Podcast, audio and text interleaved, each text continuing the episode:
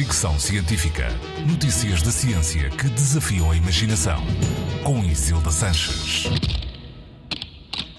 Há um novo mapa do cérebro humano e tem 3.300 tipos de células cuja existência era até aqui desconhecida.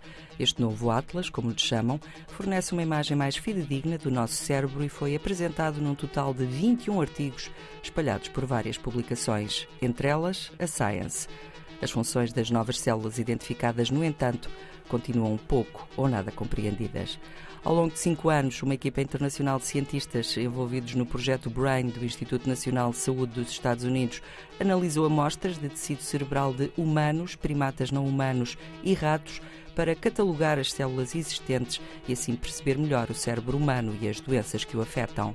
Porque não mapearam apenas o cérebro de pessoas, os investigadores conseguiram comparar as especificidades humanas com as de outras espécies, encontrando semelhanças e diferenças que podem revelar-se úteis em investigações futuras.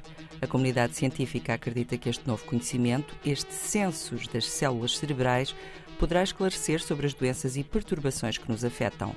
A União Europeia também teve um projeto de mapeamento cerebral chamado Human Brain Project, que tinha como objetivo recriar um modelo do cérebro humano em computador. Decorreu durante 10 anos, envolveu 500 cientistas e terminou em setembro.